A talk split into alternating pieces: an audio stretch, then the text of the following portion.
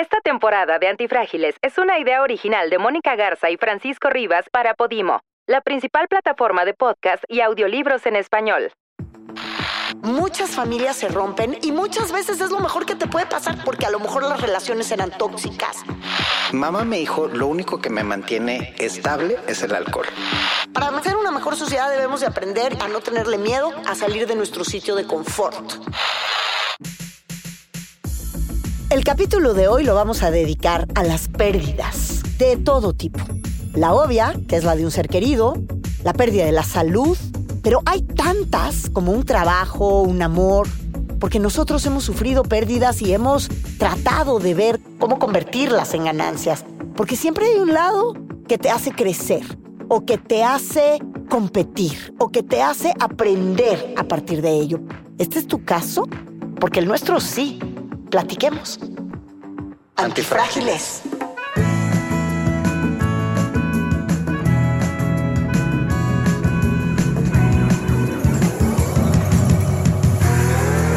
Personas que se benefician de las crisis Que prosperan, crecen al verse expuestas al cambio. y que les encanta la aventura, el riesgo. Nosotros, Mónica, Francisco, somos eso. Antifrágiles. Fortalecidos por el caos. Gracias por estarnos acompañando nuevamente. Yo soy Mónica Garza. Le doy la bienvenida a Francisco Rivas. ¿Cómo estás, Francisco? muy contento de estar siempre contigo, de estar aquí, mi querida amiga. Oye, vamos a hablar el día de hoy de cómo ganas cuando pierdes, porque muchas veces las pérdidas nos dan grandes ganancias también, ¿no? Se gana perdiendo. Pues mira, hay muchas personas que a partir de que perdieron el trabajo se echaron a andar, se reinventaron, Sí, claro. que tal vez habían tenido la intención de iniciar una actividad comercial propia y no lo habían hecho porque pues estaban en un trabajo, tenían un camino trazado de vida. Indudablemente las pérdidas son difíciles y hay que empezar por reconocer que cuando tenemos una pérdida, pues es válido que nos sentamos tristes, es válido Sí. que tengamos ese duelo necesario, pero en muchas ocasiones hay que entender que también es una oportunidad para poder hacer mejor las cosas, para poderlas cambiar. Sí, por supuesto, porque además pérdidas tenemos de todo tipo, pérdidas hay muchas. O sea, pérdidas, pierdes a tu pareja o, o pierdes un trabajo o algo que también te hace replantearte la vida y tu forma de vida, que es cuando pierdes la salud. Yo justamente hice hace poco una entrevista con un personaje de la política muy importante que me narraba cómo de la noche a la mañana le cambió la vida cuando le diagnostican cáncer. Y de pronto todo cambia cambia sus planes, cambia su relación con Sus su hijo, sus prioridades, claro. Y también aprendes a parar, porque a veces estos cambios radicales dentro de la pérdida te hacen hacer este alto en el camino que de otra manera, si no es por una razón radical, tú solito no vas a decir, ay, bueno, si ya voy a parar porque lo necesito. Yo siempre lo he dicho, y no sé si mi productora aquí me va a regañar porque voy a utilizar una muy mala palabra, pero yo siempre digo que la vida nos habla. Y la vida te va advirtiendo cuando tienes que hacer un cambio en tu vida y no esperarte a que llegues a un límite. Y si no entiendes y haces el cambio a tiempo, la vida te avienta el cambio a chingadazos. o sea, eso es lo que yo digo que pasa cuando viene este cambio radical, cuando pierdes la salud. Fíjate, una amiga eh, le diagnosticaron cáncer, tuvo un cáncer bastante agresivo y lamentablemente murió. Pero antes de morir, hizo todo lo que quería hacer. Y ya se puede decir que hizo todo lo que quería hacer. O sea, fue impresionante porque de ser alguien que era bastante miedosa, se aventó del paracaídas, aprendió a esquiar. Bueno, aprendió a caerse, de, de- disque esquiando, pero también hizo eso. Era alguien como muy cuidadosa con el dinero y fue y se compró lo que quiso y comió lo que quiso y se divirtió cuanto quiso. Fíjate que yo el año antepasado aprendí a saltarme todas las trancas en ese sentido que tú estás diciendo, porque mi papá murió en diciembre del 2021 y tenía EPOC. Y entonces cuando ya vimos que le quedaba poco tiempo de vida, cuando empezábamos a advertir que el EPOC eh, nos iba a, a traicionar y sobre todo cuando le dio COVID, que finalmente, pues una persona con un época como el que mi papá tenía, pues el COVID lo más seguro era que lo iba a matar. No murió de COVID. Pues, superó el COVID y luego murió de otra cosa. Pero yo me acuerdo que los médicos, porque además tenía varios médicos, varias especialidades que atender, como era la neurológica y cómo era. Y entonces me, me decían, por ejemplo, que no come helado que no eh, tome mucho alcohol, que no, y a mi papá le encantaba a partir de la una de la tarde tener su tequila, y entonces mi hermana chica y yo, que éramos las que nos encargamos de él los últimos dos años de su vida, tomamos la decisión de privilegiar su felicidad sobre su salud. Porque decíamos, ¿cuánto tiempo más le puede quedar? Tenía 88 años. Y decíamos, si van a ser los últimos meses de su vida, que coma lo que quiera, que haga lo que quiera. Era toda una producción. Sacar a mi papá con los oxígenos y con eso, a comer. Y literal, yo armaba toda una producción para salir con él a comer y que comiera lo que quisiera y que se comiera el postre que quisiera y que se tomara los tequilas que quisiera. Porque tiene que haber un punto cuando, cuando la pérdida te enfrenta a eso, que te enseñe a privilegiar lo conveniente de la calidad de vida y de estabilidad emocional que te pueda dar lo que quieres hacer. Fíjate, para mí no fue exactamente igual. Cuando tú sabes muy bien, mi mamá lleva muchos años enferma. Mi mamá muere el año pasado en septiembre, eh, hace algunos meses, y pues la enfermedad fue una enfermedad muy larga. Mi mamá aparte tenía un problema importante de anorexia tenía muy poco peso y cuando empezó a tener las crisis eh, neurológicas que tuvo, una de las cosas que nos dijo el médico es, ya no puede tomar. Mamá tenía un problema de alcoholismo crónico importante. Y yo sí se lo planteé a ella, o sea, sí le pregunté, le dije, ¿tú qué quieres hacer? Mamá me dijo, lo único que me mantiene estable es el alcohol. Y yo, madres, o sea, si eso es estable. ¿Y?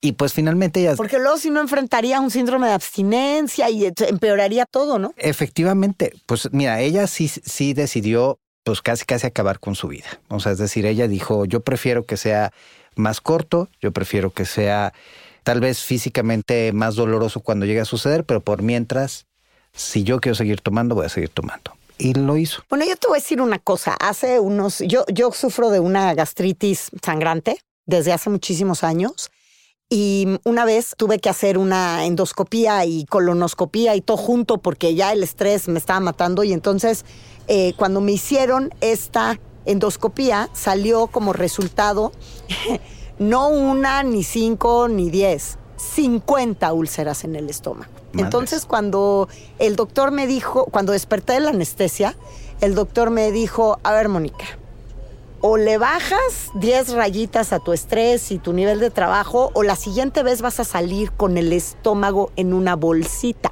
de aquí. Entonces lo primero que te voy a pedir es que dejes el café y el vino tinto. En esa época me gustaba muchísimo el vino tinto y le dije, prefiero morirme. yo no voy a dejar el café ni el vino tinto porque entonces mi vida pierde sentido y yo me divierto mucho. Digo, estoy exagerando, por supuesto, pero a lo que voy es, todos los días estamos enfrentados a que la vida nos pone condicionamientos para elegir entre la calidad de vida que queremos tener y la que podemos tener. Y creo que esa es la disyuntiva a veces más difícil. Mónica, tú y yo somos amigos. Yo te conozco, conozco tu vida. Pero sería muy bueno que precisamente para que los demás no se sientan que están pasando por situaciones que otros no entienden, únicas, que les compartas algo de tu vida. Tú hace poco dejaste una chamba exitosísima. Dejaste un noticiero que te daba una visibilidad enorme, donde lo hacías súper bien, donde tenías unos contactos espectaculares y fue una decisión propia en un momento difícil y complicado. ¿Qué ganaste? Pues mira, voy a tener que decir una gran verdad que a lo mejor a algunos no les va a gustar, paz mental. Eh, tú sabes perfectamente que en los medios de comunicación muchos em, tenemos que vivir y negociar y administrar el nado contracorriente. Y a mí no, o sea, no soy como un salmón cómodo o cómodamente un salmón, ¿no? ¿No te gusta nadar contracorriente? ¿O sí Me te gusta? encanta nadar contracorriente, pero no siempre estoy cómoda en ello. Ok. Y creo que también yo ya había llegado a un punto en mi carrera profesional donde quería comunicar otras cosas y de otras maneras y no depender de ciertos filtros. Particularmente eso. Entonces, ¿qué gané? Eso, el poder elegir diferente los tópicos de los que quería hablar y tener una vida que se va acomodando todavía ahora. O sea, no fue una decisión fácil para nada. Pero sabes que sí tienes que tener cuando tomas esa decisión, hacerte varias preguntas. Una de ellas, eh, ¿me siento bien? ¿Estoy cómoda conmigo? Mi salud estaba empezando a verse afectada, estaba muy estresada, por ejemplo. Y yo que todo me lo llevo al estómago, pues te imaginarás cómo lo tenía. Y de pronto, pues, tienes que tener el valor de decirte a ti mismo que no. A veces nos vamos como encarrerados, como si estuviéramos en la Fórmula 1, y cuando sabes que eres un coche que nadie va a detener más que tú que eres el piloto.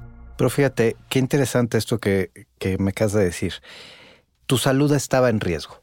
Y aquí es una de las cosas que generalmente las personas no hacemos.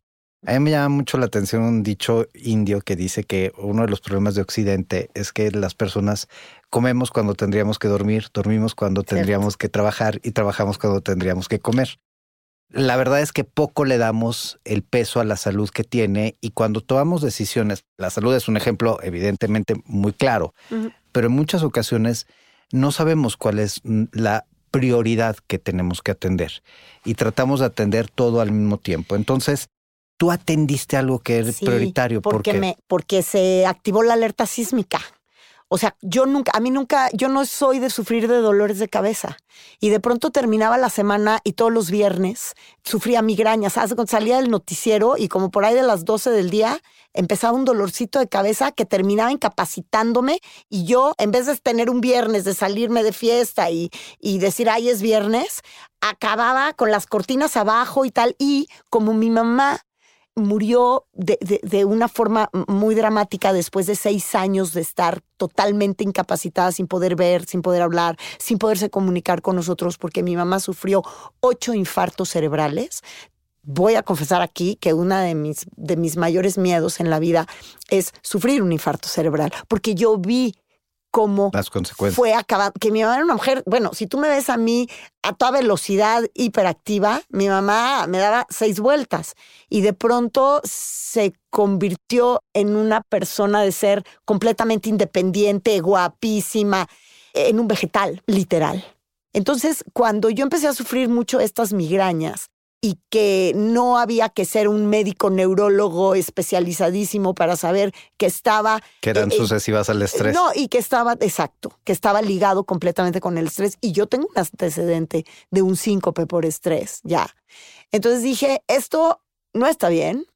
Eh, tengo 55 años. Me encanta la vida que puedo tener en este momento. Soy deportista, voy, vengo. Pero si mañana me truena la cabeza, todo lo demás que pueda tener pierde valor.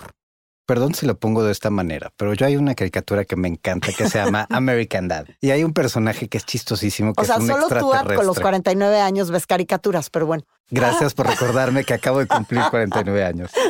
Entonces, eh, este personaje es un extraterrestre muy chistoso y se pone, están en, en, la casa, invaden unos asesinos y él se pone en la puerta a detenerlo y dice, ay, no podemos abrir la puerta. Eh, probablemente pusieron el refrigerador. Y él dice, oh my God, eh, this is a wake up call, ¿no? Esta es una llamada Sí, de atención. sí. Las llamadas de atención hay que atenderlas. Y la mayor parte de nosotros no hace eso. Exacto. Y ahorita yo te escucho porque sí está padre que tú digas mi prioridad ya no estaba en el trabajo. Pero hay muchas personas que no tienen esa posibilidad. Hay muchos que no pueden decidir salirse de su trabajo porque tienen compromisos Que son la familiares mayoría, ¿no? y que son prioridades. Ahí sí son prioridades porque dices, pues si, si yo hoy dejo de trabajar, no hay quien le dé de comer a mis hijos. Si yo hoy dejo de trabajar, no hay quien pague los seguros de salud. Y en un contexto como este, pues sí es muy difícil porque hay que decirlo, pues estamos pasando por una inflación devastadora, por un tema de recesión económica. Y durante la pandemia, de nuevo esta maldita pandemia, pues sí tuvimos una pérdida importante de trabajos, de negocios que tuvieron que cerrar. O sea, pues simple y sencillamente el empleo informal aumentó en nuestro país, es decir, el empleo que no está ligado a los sistemas de salud, de seguridad social, que no paga impuestos, pero que tampoco genera las condiciones de, ri- de- de desarrollo y de riqueza. 300 mil personas sufrieron desempleo entre 2021 y ven- y 2022. Imagínate. Y otras de desempleo autoimpuesto. Es que en mi caso no quedé en el desempleo porque yo sigo Renunciaste. trabajando en la, o sea, renuncié a ese espacio, más no a mi trabajo en esa empresa para la que sigo haciendo muchas cosas, ¿no? Pero también son decisiones, es que al final del día son decisiones que tienes que tomar, como, como cuando dejas a una pareja. Cuando me divorcié, ahora sí me da risa decirlo, pero cuando me divorcié la última vez, me costó muchísimo trabajo tomar esa decisión, muchísimo trabajo, y no porque no lo quisiera dejar. Yo duré seis años casada en ese matrimonio y desde el primer año me di cuenta que la había regado, que me había equivocado, que nunca me debí casar. Y me aguanté porque dije, ¿con qué cara le voy a decir al mundo que me voy a volver a divorciar? Si ya llevaba dos divorcios. o sea, es que ves, empiezas a cumplir con las expectativas de los demás Y no te lo que tú pasas por encima a ti mismo. Y entonces, ¿qué cambió ahí? Claro, tenía miedo a la soledad, pues había muchas cosas, pero gané libertad. Yo siempre lo pongo como en una fotografía bien clara. Empecé a dormir al centro de la cama y acepté que me sentía bien siendo la única dueña de la cama. Porque durante un tiempo, recién divorciada, es que imagínense ustedes eso, o sea, pónganlo en su cabeza como, como esta imagen. Durante un tiempo, el duelo, en mi caso, y seguramente a muchos les ha pasado, yo me quedaba durmiendo En el mismo lugar. en, el mismo lugar y no me movía porque del otro lado de la cama solía haber alguien. Entonces tienes como ese respeto a ese espacio en el que había alguien y ahora no hay nadie y quién sabe si alguien más va a llegar algún día. Y entonces un día dije, no, ya me tengo que apoderar de la cama y me fui a dormir al centro de la cama. Y es como irte a dormir al centro de tu vida. Y dices, ya no quiero que esto esté determinado porque tengo un matrimonio, o porque tengo un novio, un- una novia o lo que tengas. Y tú ponerte al centro de la atención de tu vida y ni modo. Hay decisiones dificilísimas. Pero mira lo que ganaste. Pues sí, gané estar haciendo un podcast contigo, por ejemplo. Y ganamos un espacio en donde podemos enseñarle a otros que no están solos. ¿Y qué es decir? ¿Y qué pasa?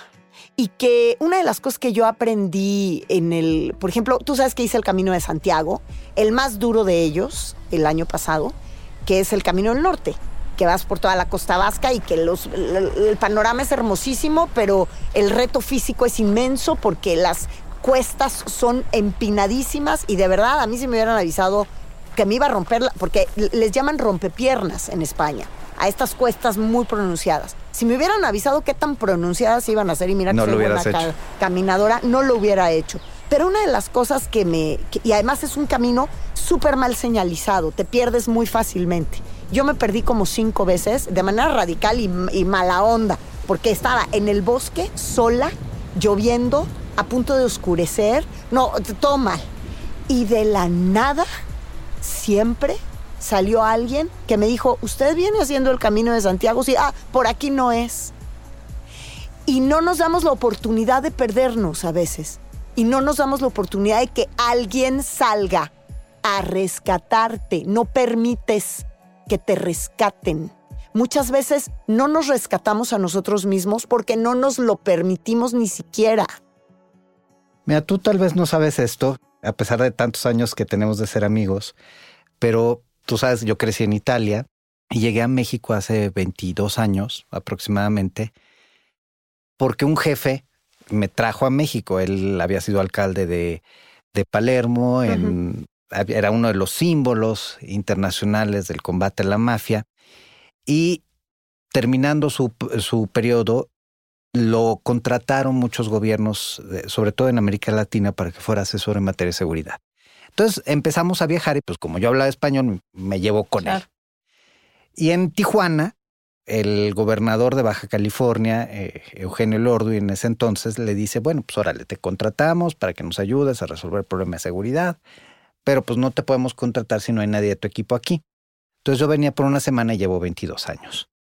Y lo chistoso fue precisamente que pues mi jefe obviamente ni siquiera me preguntó si yo quería o no quería, nada más dijo, ah, él se va a quedar y yo pues acostumbrado a, A lo que diga el sí, jefe, Claro. pues me quedé.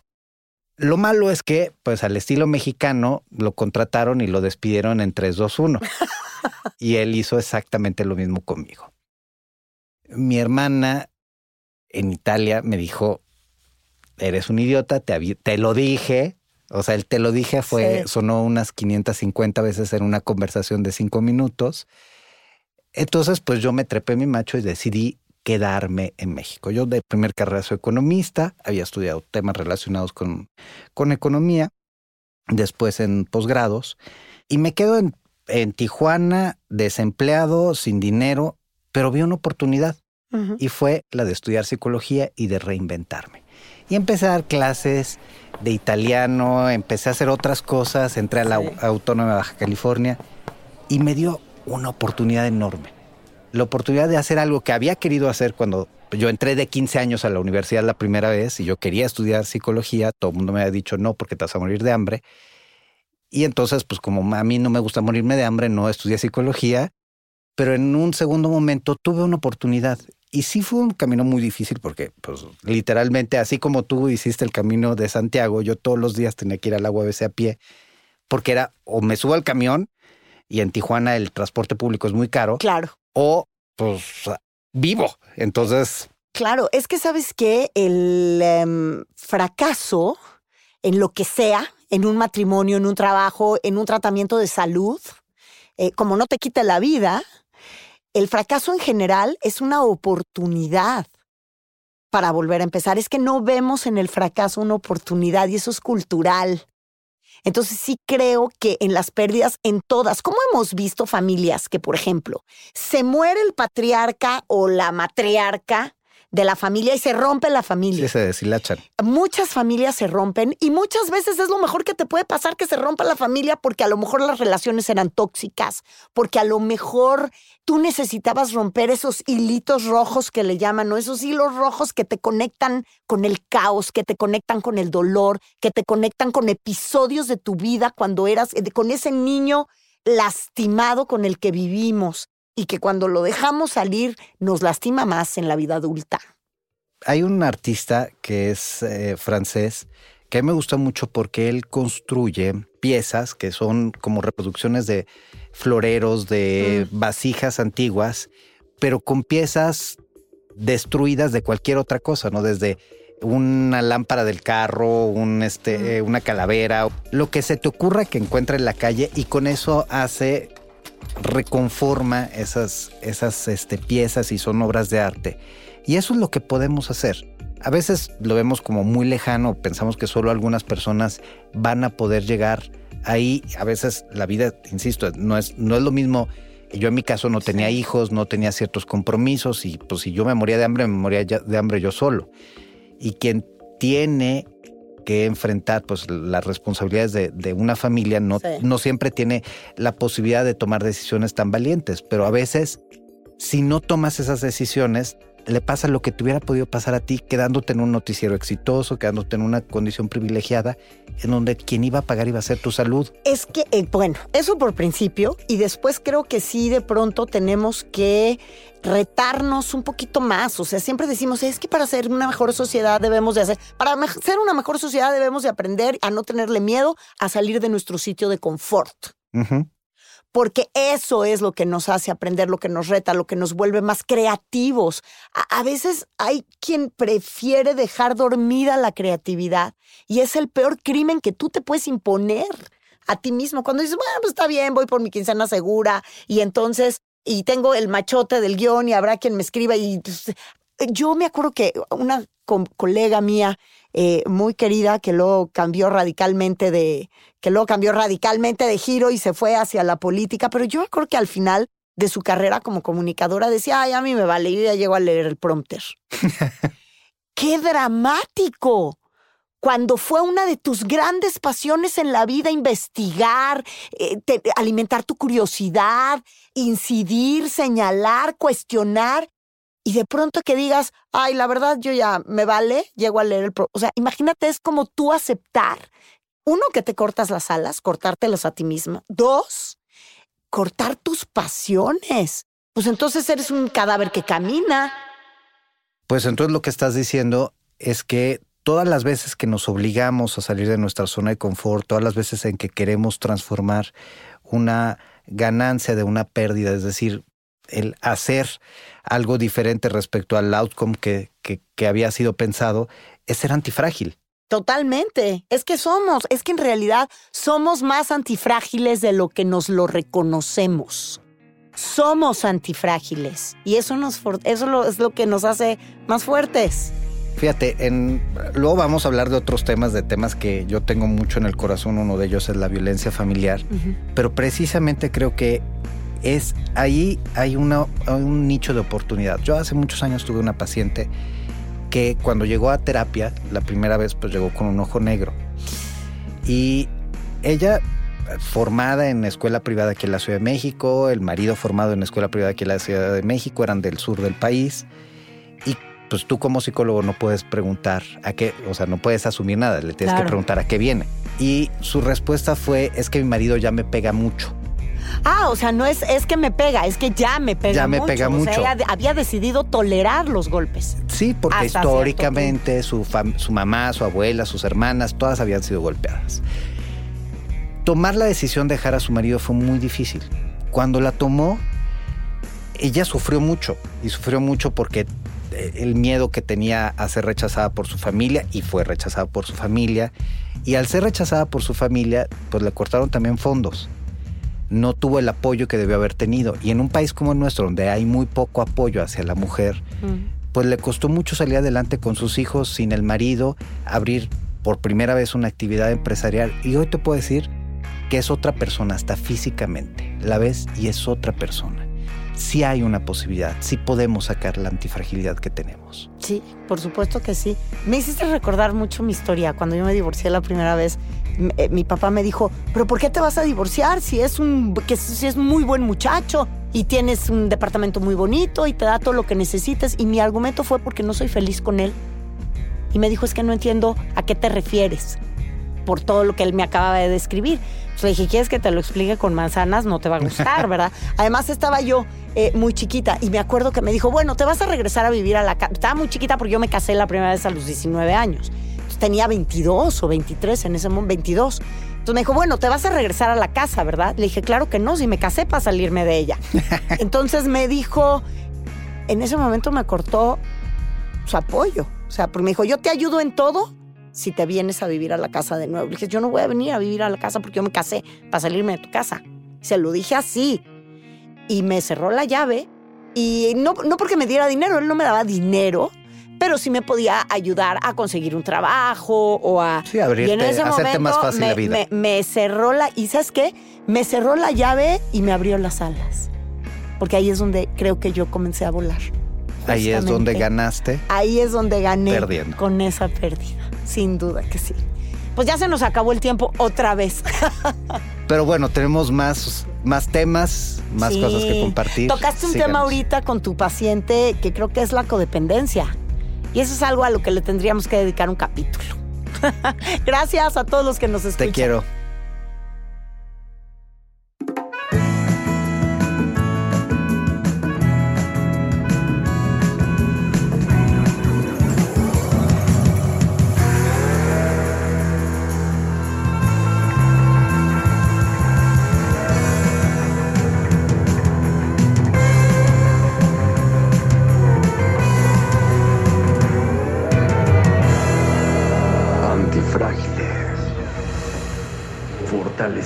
Por el caos. Esta temporada de Antifrágiles es una idea original de Mónica Garza y Francisco Rivas para Podimo, la principal plataforma de podcast y audiolibros en español.